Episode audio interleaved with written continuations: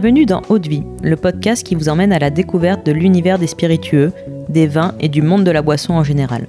Je m'appelle Constance et je suis la cofondatrice de Speakeasy, un média qui vous emmène explorer les actualités de ces univers passionnants. Dans Haute Vie, on part à la rencontre de celles et ceux qui imaginent ce que nous buvons. On parlera histoire, savoir-faire, terroir, création ou encore passion pour en apprendre plus sur ce qui se trouve au fond de notre verre. Mais juste avant de vous laisser avec l'épisode du jour, pensez à vous abonner et à laisser une note plus un avis sur Apple Podcast. C'est la plus belle des récompenses pour toutes les heures de travail effectuées chaque semaine. Bonne écoute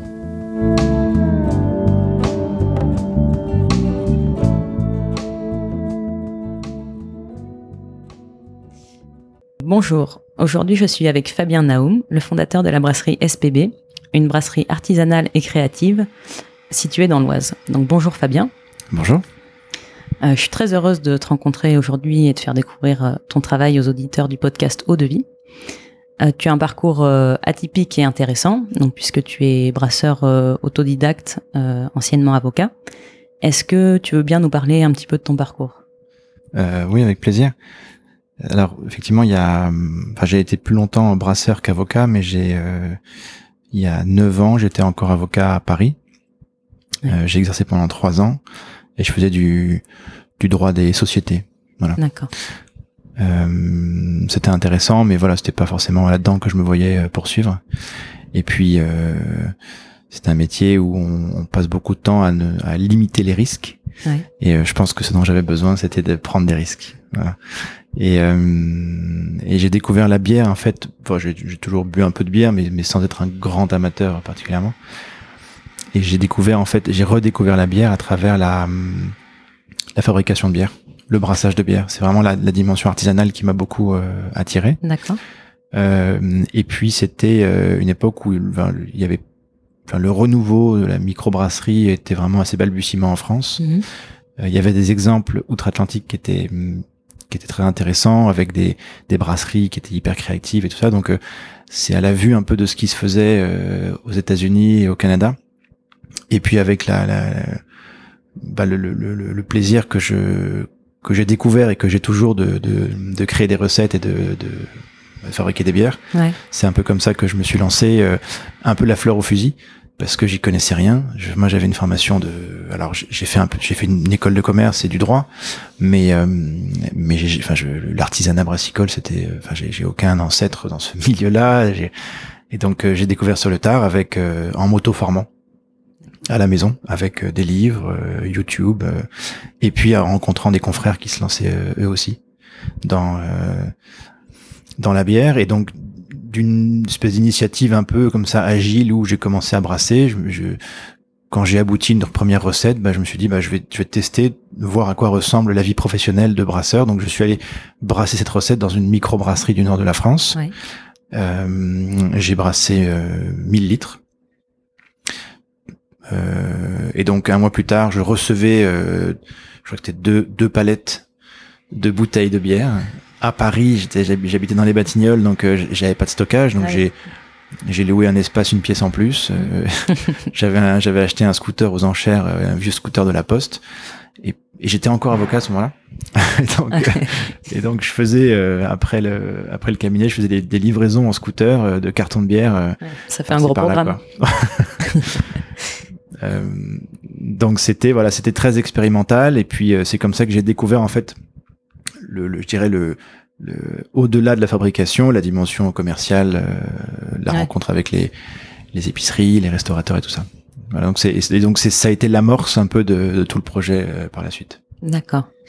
Et euh, bah c'est un, c'est un très beau parcours, en tout cas, très audacieux. Euh, t'as eu un, déclic à un moment où c'est fait progressivement, ou t'as eu un déclic qui t'a fait dire euh, euh, basta, je lâche la robe, euh, c'est parti? Bah c'est c'est ça, monte progressivement. hein. C'est la, température monte et puis et effectivement il y a un moment donné où on se dit bon allez il faut que je sois par enfin il faut que j'arrête dans X mois ou voilà il faut que ça se passe vite et et puis après c'est un concours de circonstances où bah il y a une, une je dirais une passion naissante donc euh, euh, c'est un processus qui a probablement duré euh, un an un an un an oui un an Ouais. un an voilà entre la l'idée de se dire voilà il faut qu'on commence et puis le passage à l'acte D'accord. Et après, donc, je crois que tu as monté la Société parisienne de bière à tes débuts pour, euh, ben, pour pouvoir continuer euh, ta passion. Exactement, parce que ben, en tant qu'avocat, j'étais profession libérale, donc j'avais pas accès à un pôle, à pôle emploi. Euh, donc il fallait que je trouve une façon de générer euh, une sorte de revenu très rapidement. Et la fabrication de bière, la vente de bière, c'était une activité qui était balbutiante, donc euh, donc je me suis dit que j'allais ouvrir une cave à bière. Assez rapidement en fait parce que j'ai quitté l'avocature en, en, mars 2014 et en fin juillet je signais le je signais enfin je signais le, le bail pour pour un local dans les Batignolles donc j'ai ouvert une petite cave à bière de 19 mètres carrés où euh, la, enfin je, je, ne vendais que des bières artisanales françaises. Donc je vendais, euh, je ne vendais pas une seule bière belge. Et en ce sens, j'ai eu un parti pris un peu radical, mais bah, qui a bien marché quoi. Dont ta propre bière du coup. Dont la bière que j'avais commencé à brasser exactement et qui s'appelle Batignolles parce que j'étais dans les Batignolles et que j'avais, enfin c'était le quartier où j'avais euh, commencé à brasser chez moi et la boutique se trouvait dans le quartier. Euh. D'accord. Et au bout de, au bout de combien de temps t'as pu euh, installer la brasserie euh, SPB ici dans l'Oise? Alors la brasserie SPB, l'installation va durer de, je dirais de, de 2017 à fin 2018. Donc ça aura pris peut-être deux ans ouais. entre le moment où j'ai levé des fonds en crowdfunding notamment en, 2017. Euh, et l'installation finale, c'est-à-dire de la brasserie, c'était en décembre 2018. D'accord. Donc ça aura pris deux ans. 2019 mmh. Euh, étant la première année où on a vraiment commencé à être opérationnel. Mmh. D'accord. Et jusque-là, tu brassais euh, dans des dans d'autres brasseries en fait? Exactement. Donc je faisais ce qu'on appelle euh, euh, du brassage à façon. Le, terme brassage à façon, c'est le, c'est le gros mot, hein, c'est le mot qu'on veut pas employer. Donc, mais, mais dans, dans le milieu, on appelait ça du brassage gypsy, c'est beaucoup plus sexy, pour dire que, enfin, euh, voilà, j'étais, j'étais brasseur, mais sans brasserie. D'accord. Euh, mais effectivement, c'est, enfin, la différence un peu entre les deux, c'est que quand on parle de brassage, brassage à façon, on a un peu l'idée de, on va, on va voir une brasserie et on dit fais-moi une recette et brasse pour moi. Mm-hmm. Alors que moi, j'avais la maîtrise de ma recette à 100%. Ouais. Euh, que j'adaptais dans les cuves et dans le processus de brassage du brasseur chez qui j'allais. Et donc j'avais un cahier des charges qui était assez étendu, euh, quitte à même faire changer des pratiques euh, au brass, à la brasserie dans laquelle j'allais. D'accord, ouais. Tu leur as appris des choses. Je sais, non, ça serait. non, en fait, j'ai rien appris, mais en tout cas, je les ai fait, je leur ai fait tester des choses qu'ils ne testaient pas. D'accord. Et euh, bon, il n'y en a pas 36 000, mais, mais quelques petits trucs comme ça, qui étaient adaptés à ma recette. Mmh et euh, qu'ils ont parfois réutilisé ou non. Euh, ouais, bah, c'est dans la pratique aussi qu'on qu'on apprend les choses et qu'on fait évoluer les process hein, de toute façon. Euh. Exactement. Et c'est surtout aussi l'ADN d'une, enfin dans le brassage gypsy, il y a cet ADN un peu aussi de partage de de, de savoir-faire et d'expérimentation commune. Mmh. Il y a un peu cette idée-là. D'accord. Et du coup, ça a dû quand même te prendre beaucoup de temps, enfin au niveau de la démarche plus créative, euh, ça a dû prendre beaucoup de temps de, la construire. Euh, avant de créer donc des choses uniques, euh, il faut déjà apprendre à faire comme tout le monde. à quel moment t'as as senti que tu trouvais vraiment ton ta patte en fait? C'est c'est c'est une bah, c'est une vraie question. Enfin c'est c'est cool que tu la poses parce que le, le, projet justement de la brasserie SPB en fait il est vraiment centré autour de l'idée que euh, je voulais brasser des choses qui soient euh, un peu personnelles et qui disent quelque chose d'un peu différent et qui euh, soient empreints d'une patte. et en fait, le, le, en fait, tout le temps que j'ai passé dans le magasin à Paris et en parallèle dans les, les, brasses, les brassages maison que je faisais, c'était du temps en fait de formation. C'est du temps que j'ai passé en fait mhm. à découvrir ce qui se faisait, à, à, me faire une idée sur ce que j'aimais, sur ce que je n'aimais pas. Et, et ça m'a permis de développer en tout cas une idée mhm. de ce que j'avais envie de raconter euh, dans les bières. D'accord. Et quand, j'ai, quand la brasserie euh, s'est ouverte, je ne sais pas si j'avais très consciemment une idée de ce que je voulais faire, mais je savais les, les, les styles et les, les, bières que je voulais explorer. Et, euh, et je pense que c'est a posteriori qu'on peut se dire, bah voilà, il y a en tout cas une, un trait un peu commun à chacune des bières. Et c'est même pas moi qui l'ai vu, c'est des clients qui ont pu me dire ce que j'aime bien chez SPB, c'est Ouais. Que euh, voilà, vous travaillez l'acidité avec équilibre, que voilà, vous avez cette trame là qu'on retrouve dans toutes vos bières. Euh, mais c'est venu des clients, tu vois, Ouais, plus que ouais, d'une espèce d'intention consciente. Moi, je, je sais comment chaque recette j'ai envie de la brasser et l'intention. Mm. C'est plus le, le feedback des clients qui Ouais. m'a, voilà, qui, Du coup, tu t'en es rendu compte et t'as as continué sur, euh, sur ces, ces caractères-là?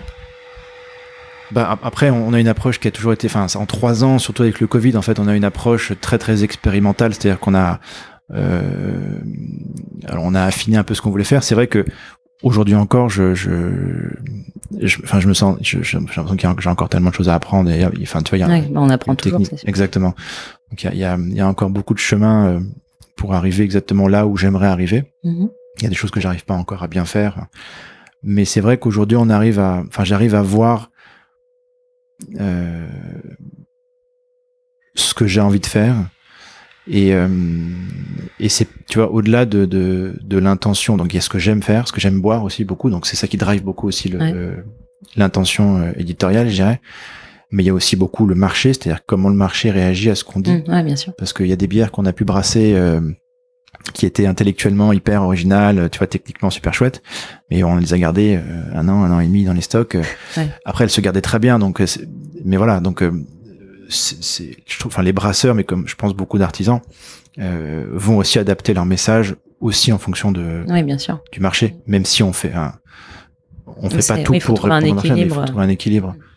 Et donc la pâte, elle, elle se dessine un peu là-dedans, et donc on essaye, tu vois, dans, dans beaucoup de choix que l'on fait, on se pose souvent la question de voilà, euh, on a on a toujours eu une espèce de de politique un peu de l'offre, c'est-à-dire de, de dire voilà, on a une intention et on veut proposer ça. Et le marché, s'il s'il kiffe, tant mieux. S'il kiffe pas, bah, Ouais. peut-être qu'on arrête de la adapter, brasser, ouais. mais Mm. voilà.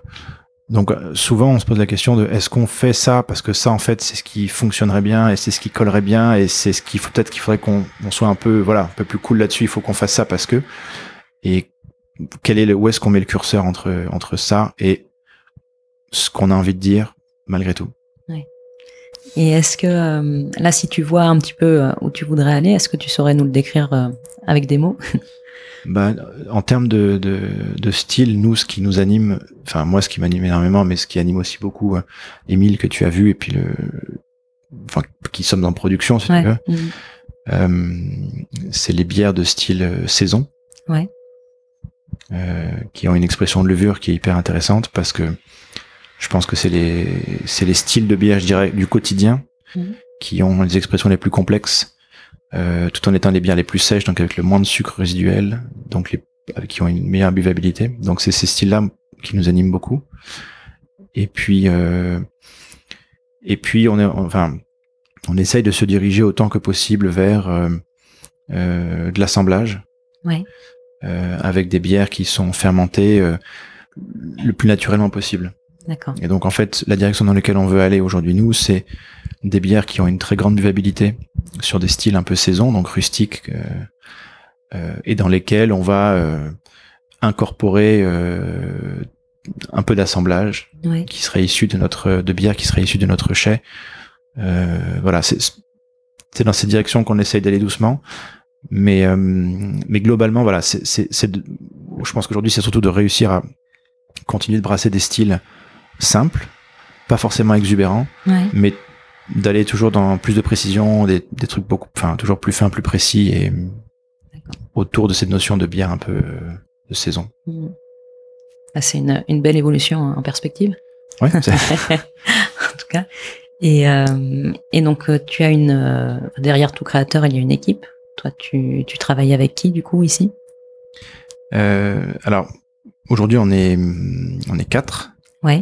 On a été un peu plus nombreux il y a deux ans, Euh, mais on est quatre en production. Je dirais qu'il y a. alors moi maintenant je, je suis un peu partout quoi, mais je- j'essaie de je garde toujours un pied dans la création, bien évidemment, de la recette, mais je j'essaie de, enfin, je, je m'extrais de la production du quotidien le plus possible parce que je dois faire d'autres trucs. euh. Donc il y a Émile qui est euh, qui s'occupe du brassage. Il Ouais. fait il fait quasiment tous les brassins. Moi, quand il y a besoin d'un petit renfort, je viens, mais donc il fait absolument tous les brassins. Et on travaille en tandem parce que bah, toutes les toutes les micro décisions techniques, euh, euh, je suis là pour les prendre avec lui et tout ça. Euh, Il y a Samantha qui qui s'occupe principalement de la partie conditionnement Ouais. et de la logistique, donc qui fait des livraisons. Et il y a Lina, Ouais. qui est derrière moi, qui euh, qui est là depuis, enfin c'est une personne qui m'accompagne depuis peut-être, enfin qui est là depuis plus longtemps que tous les autres, Ouais. et qui euh, s'occupe principalement de la partie administrative, euh, mais pas que. Enfin, on est tous Oui, ouais, disciplinaires, mais ouais. voilà, le gros de l'activité en tout cas, c'est c'est ça. Ok. Et vous, vous goûtez tous euh, les produits Oui, oui, chaque bière qui sort euh, euh, est goûtée par tout le monde. Quand on a une hésitation sur un truc, euh, on demande l'avis de tout le monde généralement. Donc oui, c'est assez, c'est c'est très horizontal comme mode de fonctionnement. Et SPB, donc c'est le, ça, le nom, donc ça s'écrit E H-E-S-P-E-B-A-Y. Et ça reprend en fait les initiales SPB, de la Société Parisienne de Bière. Euh, donc c'était la cave à bière que tu, dont tu nous as parlé, que tu avais installée euh, à tes débuts.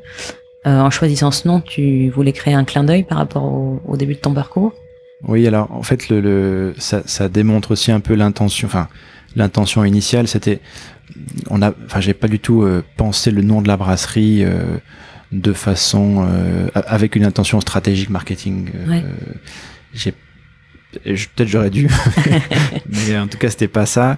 L'idée, c'était d'avoir euh, un nom quel qu'il soit Ouais, et qui soit et qui, qui soit connecté avec le, le passé, ouais, parce que je trouvais ça plus important de de- d'avoir un lien avec le passé ouais, bien sûr. que de faire table rase, d'avoir un nom euh, clinquant. Euh, voilà, c'était c'était Au moins, c'est un nom euh, unique, en tout cas. C'est un nom unique, imprononçable, et qui, euh, et, enfin, quand les gens le lisent, ils ont, enfin, ça les ramène à rien. Enfin, il y a, il- donc euh, c'est peut-être là Bah, où, oui, euh, après, ça peut, du coup, ça peut les ramener à ton histoire.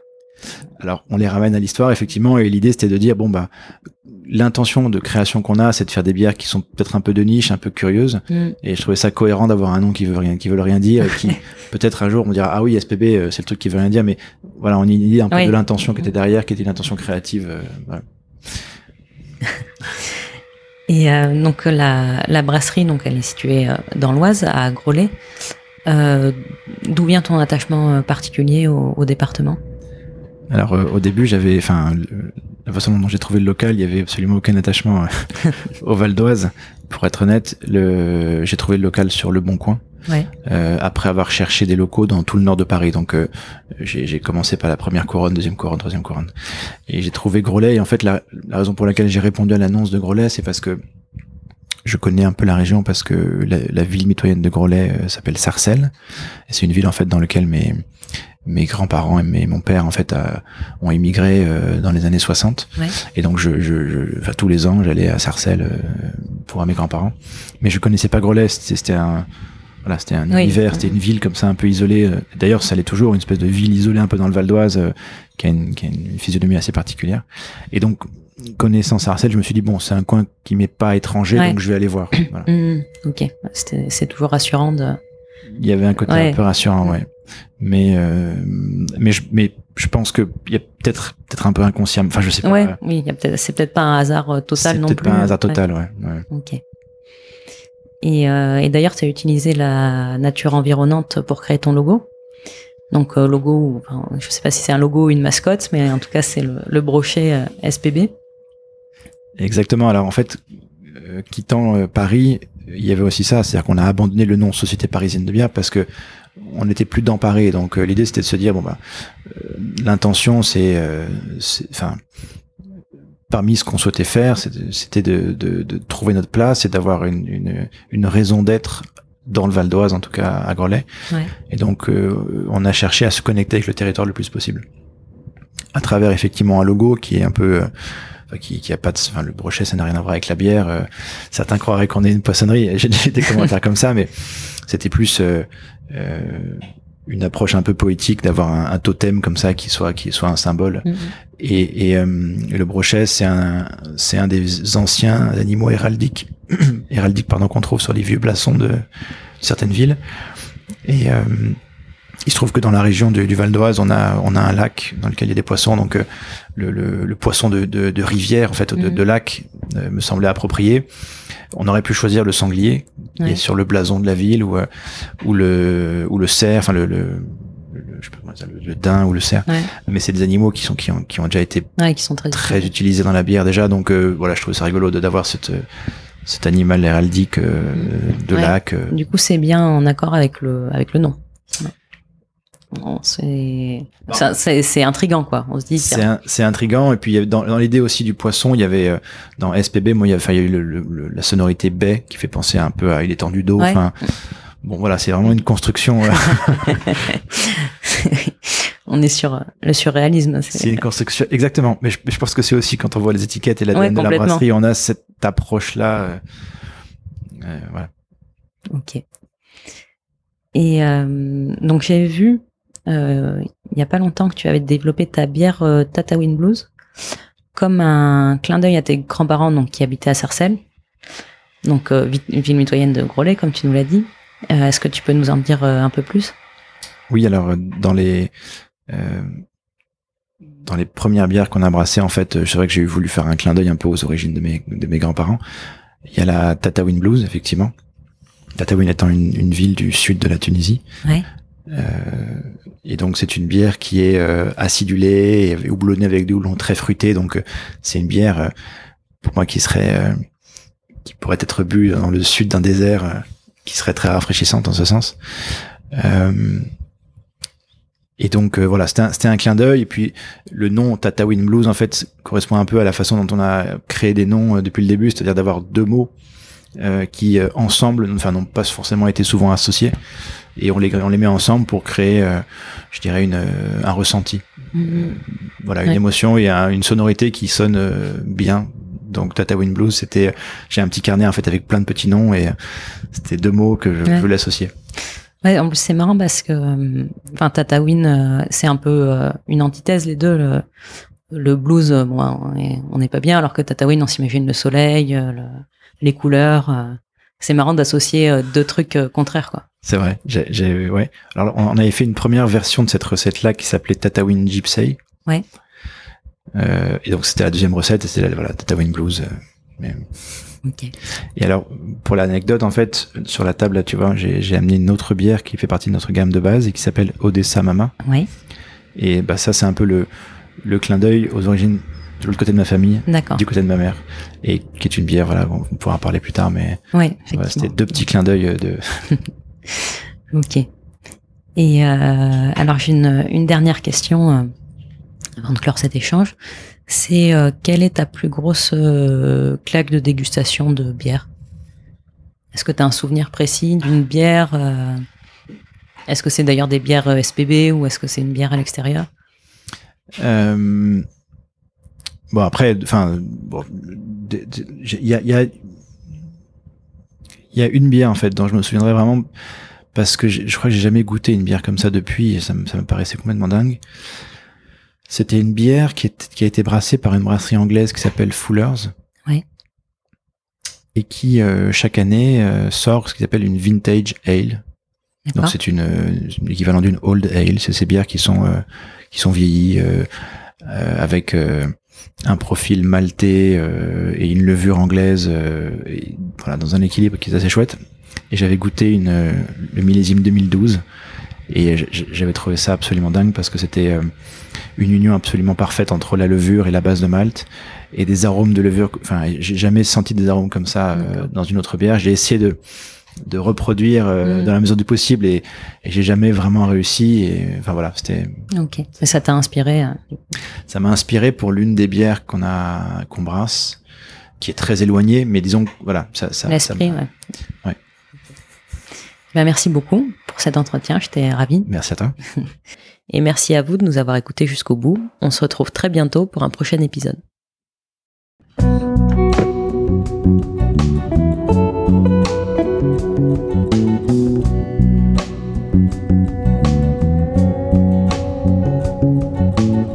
Eau vie, c'est terminé pour aujourd'hui. Enfin presque. Si vous avez aimé cet épisode, pensez à noter Eau de vie 5 étoiles sur Apple Podcast avec un petit commentaire pour nous encourager. C'est ce qui nous aide à gagner en visibilité et nous encourage à produire toujours plus d'épisodes. Enfin, si vous souhaitez en apprendre plus sur l'univers des vins, des spiritueux et du monde de la boisson en général, Rejoignez-nous sur Speakeasy, le lien est dans la description. Merci encore et à la semaine prochaine.